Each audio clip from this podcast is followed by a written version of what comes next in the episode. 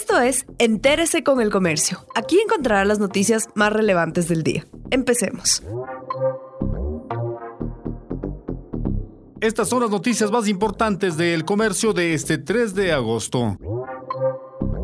Hoy vence el plazo para que los tenedores de bonos voten la propuesta de Ecuador. El país requiere que el 66% de los bonistas acepten la propuesta de reestructuración del país. El gobierno busca mejorar las condiciones de su deuda en un año en el que el financiamiento externo ha sido complejo. En Ecuador, además, los requerimientos de liquidez se han incrementado por la caída de los precios internacionales del crudo y la menor recaudación en el contexto de la pandemia.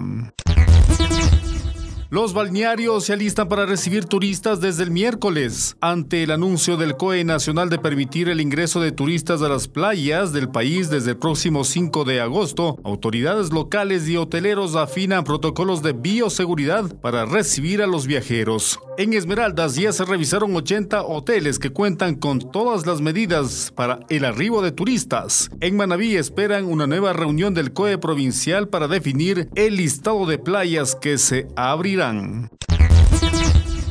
Las parroquias rurales de Quito tienen bajo contagio de COVID-19, pero persiste la indisciplina social. Las parroquias rurales del extremo oriente de Quito reportan una baja cantidad de casos de COVID-19 y Aruquí es la que presenta la mayor cantidad de contagios. Le siguen Pifo, Puembo, El Quinche, Tababela y Checa. Si bien el número de contagios es bajo frente a otras parroquias del distrito metropolitano, la gente continúa desobedeciendo las normas de bioseguridad. Se organizan fiestas, se practican deporte en conjunto y se consume licor en las canchas deportivas.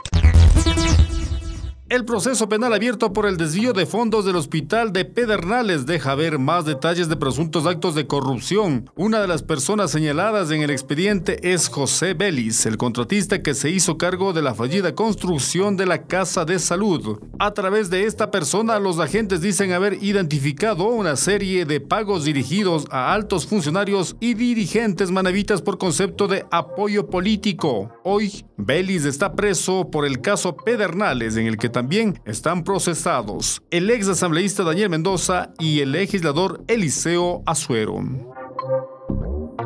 Gracias por acompañarnos. No olviden seguirnos en Facebook, Twitter e Instagram como El Comercio Com.